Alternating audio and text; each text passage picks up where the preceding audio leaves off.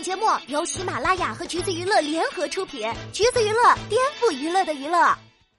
Hello，大家好，欢迎收听橘子新鲜报，我是橘子君钓儿。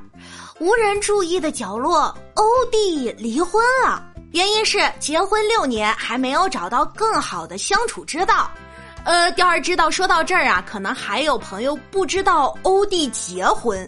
那我们先往前倒一倒，二零一四年他在微博公开领证。当时是因为有人要爆料，俩人才打算公开的。他的妻子，呃，现在应该叫前妻了，叫做郑云灿，重庆姑娘，职业是广告公司负责人兼平面模特，比欧弟小八岁。二零一五年在爱情圣地捷克首都布拉格补办了婚礼，当时天天兄弟都过去帮忙了。俩人也算是闪婚，毕竟欧弟二零一二年才和前任分开，是连亲朋好友都震惊的程度。当时还成了嫁给偶像不是梦的佳话，因为知名制作人林世鹏在微博爆料郑云灿其实是欧弟的粉丝，郑云灿还挺坚持不懈的，电话要不到就自己去微博主动联系，最后成功让欧弟对自己一见钟情。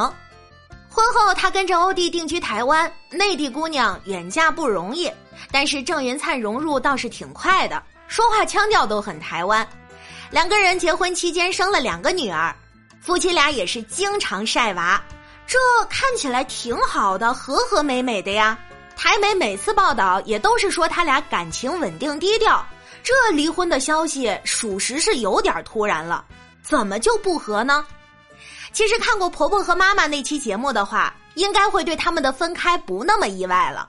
婚前有着偶像滤镜和适当的距离感，郑云灿看欧弟就会觉得他帅气幽默，是自己的偶像。欧弟也觉得郑云灿冷酷的性格很吸引自己，但是真的进入到每天都要为柴米油盐育儿挠头的生活，见到对方更加随性的一面时，就难免会有落差。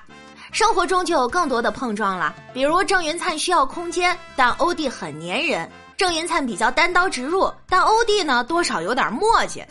你看着好像都是一些琐事儿，比如欧弟会拿郑云灿的化妆刷去刷自己的鞋，但是却不允许别人动他的东西。像这种小事儿啊，积累多了也就爆发了。他俩还爱互相吐槽，再加上郑云灿又是一个冷战高手，啊，行，明白了。这六年还没能找到更融洽共处的夫妻之道，只能说离婚是最好的选择。还好分的也挺和平的，毕竟台媒报道他俩六月就已经确定离婚。但是七月份郑云灿还在微博祝欧弟生日快乐，从夫妻变为朋友，心情似乎也没有受到影响，依旧是骑骑车、看看奥运，也挺好的。离婚是努力之后的选择，至少多年后想起时不会觉得惋惜。舆论环境也逐渐开明了许多，大家不会再纠结为什么之前那么恩爱，现在离婚了这种无解的问题。每个人在看待感情得失上都有了成长，而且相比讨论为何离婚，最让人感慨的还是欧弟啥时候开始查无此人了？他怎么这么糊了？呃，热度最高其实也就是《天天向上》时期吧。零八年，他从台湾到内地工作，和汪涵一起主持《天天向上》，是最早的那批主持人。除了汪涵之外，欧弟算是比较重要的核心人物，会接梗又会模仿，肢体搞笑又很拿手。有一说一，在当时还是很受欢迎的。要是一直在《天天向上》待着，也不至于查无此人。但是在二零一六年节目最动荡的时候，他走了。那个时候，小五入伍，田园被曝丑闻，兄弟团七零八落。外界传言很多，有人说是因为欧弟没有主持人资格证，也有人说是因为欧弟在动荡阶段想涨薪没谈拢，所以辞职了。也有说是节目组本身就想换人了。欧弟发过一条意有所指的微博。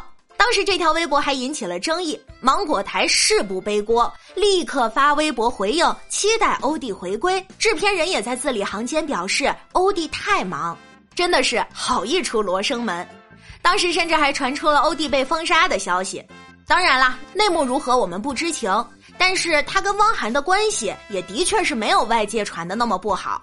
参加芒果台的节目，他跟汪涵也依旧是很亲密。只是万万没想到的是，从《天天向上》离开之后，欧弟寻的另一条出路竟然是去了德云社。师傅郭德纲还给他改了个名儿，叫欧阳龙基。郭德纲当时还说，不出三年要把他培养成第二个岳云鹏。呃，这可真是想多了，咱也不知道是不是在综艺上客套一下哈。毕竟欧弟这种综艺式大开大合的搞笑方式，跟德云社讲相声抖包袱还真不太一样，梗有点老生常谈，节奏拿捏也不是很精准。到头来，德云社确实是越走越好，但欧弟个人呢，则是越混越差。即便是一起参加了《欢乐喜剧人》，但在外界眼中也依旧是查无此人。所以呀，离开《天天向上》对他来说并不是明智之举，也难免会有人觉得唏嘘。原来在综艺界也是有自己一席之地的，但是现在事业滑落的都快被互联网遗忘了，甚至连离婚这么大的事儿都无人关注。呃，要不咱推荐个再就业机会，离婚综艺《再见爱人》，了解一下。好啦，今天的节目呢就是这样了。如果你想获取更多有趣的娱乐资讯，欢迎搜索关注“橘子娱乐”公众号，时髦有趣不俗套，就在“橘子新鲜报”。我们下期再见了。